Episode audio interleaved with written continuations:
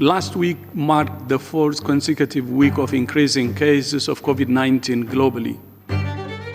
Viva! Este é o P24. Numa altura em que aumenta o número de novos casos de Covid-19, olhamos para os esforços de vacinação a nível global. Estás-me a ouvir?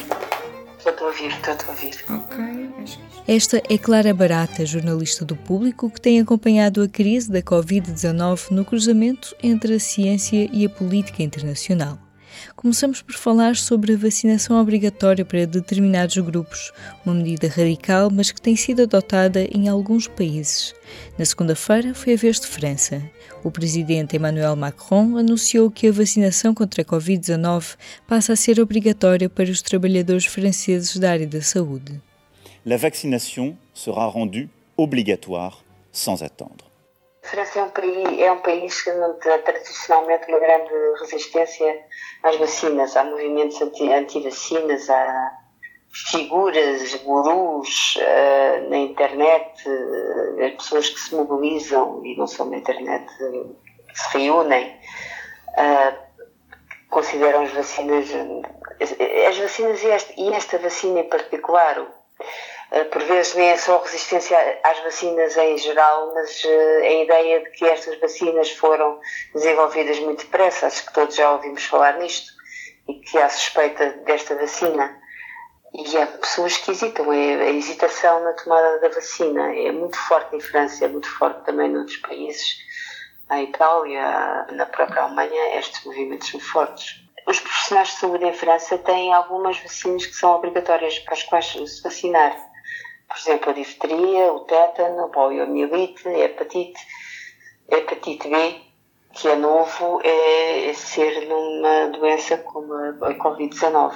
Por exemplo, em Itália houve um decreto a 25 de maio em que tornou obrigatória a vacinação para os profissionais de saúde, mas está a ser contestada na Justiça por um grupo de, de profissionais na Justiça. No Reino Unido, em junho, tornou obrigatório a vacinação de todos os trabalhadores, incluindo o pessoal não médico, dos bares, dos bares de idosos. Portanto, cabeleireiros, esteticistas, os próprios voluntários têm de se vacinar, isto até outubro. Nos Estados Unidos, que é outro país que tem um grande problema de resistência às vacinas, neste momento as autoridades estão-se a esforçar para convencer as pessoas a vacinarem-se, porque atingir uma espécie de platô, simplesmente não há grande interesse pelas vacinas.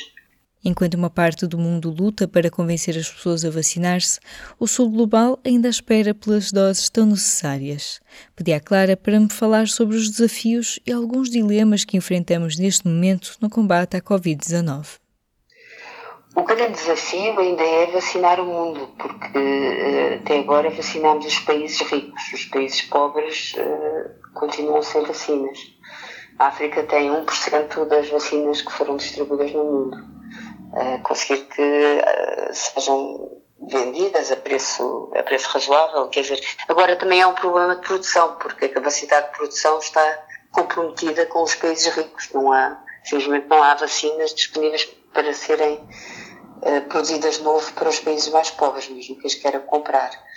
Mas pode haver, no entanto, eh, no outono, quando a maioria dos países ricos tiver eh, vacinado toda a sua população ou conseguir chegar aos níveis necessários para considerar que têm imunidade de grupo, aí pode haver um ciclo de doações de vacinas para os países mais pobres e aí podemos assistir a uma uma enxurrada de vacinas a chegar aos países mais pobres e eles não terem capacidade para as distribuir, o que é, é um problema, é como vir, vir uma cheia depois da seca. É mau, é mau ao mesmo tempo. The Delta variant is ripping around the world at a scorching pace, driving a new spike in cases and death.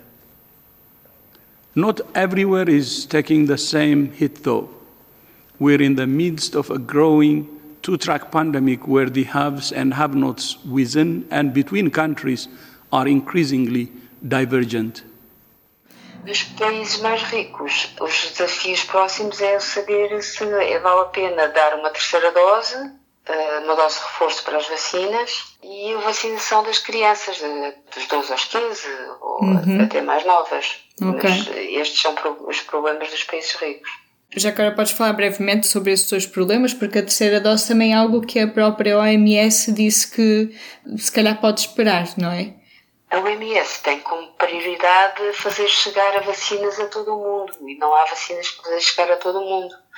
Do ponto de vista do resto do mundo e da OMS, não é? Que tenta ter um ponto de vista global, os países ricos estarem a pensar, a discutir se dão a terceira dose ou não, é extremamente egoísta, porque a grande maioria do mundo não tem sequer uma dose, quanto mais estar a pensar na terceira dose, não é? Uhum. Por isso é que eles usam este discurso de tentam frisar que é, é, um grande egoísmo estar a pensar nisso.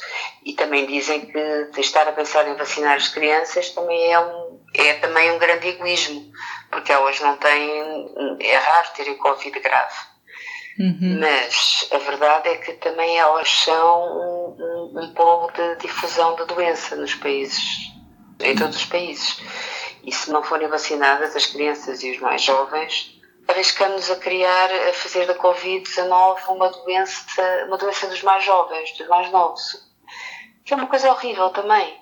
É, é difícil conciliar as prioridades do mundo rico e do, do mundo mais. Sim, mas agora já sabemos o suficiente sobre estas vacinas e o impacto nas, nas crianças, no caso, e adolescentes mais novos, para também podermos administrar com segurança, ou também existem estas reservas que fazem com que também seja cauteloso e, e, e avisado uh, esperar um bocadinho mais?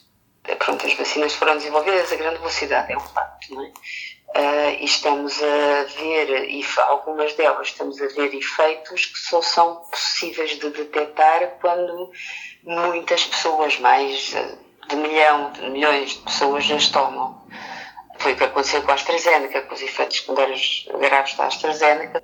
Está-se a ver com, a, com, as vacinas da ARN mensageiro, como a da Moderna e da Pfizer, que podem causar inflamações no coração, sobretudo pessoas até aos 30 anos embora sejam nunca, nunca não morreu ninguém, são, são muito menos graves do que os efeitos, quando aconteciam os efeitos secundários na, da AstraZeneca.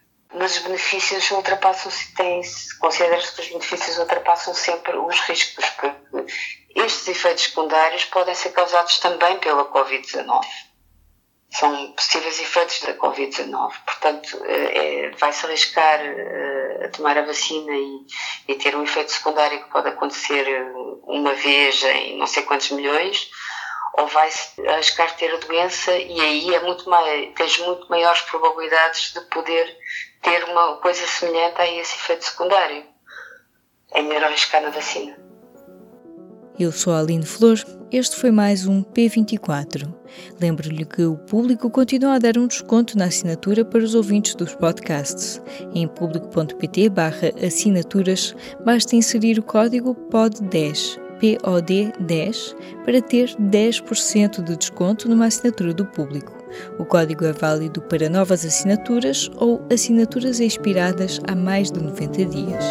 O P24 regressa amanhã. Até breve o público fica no ouvido.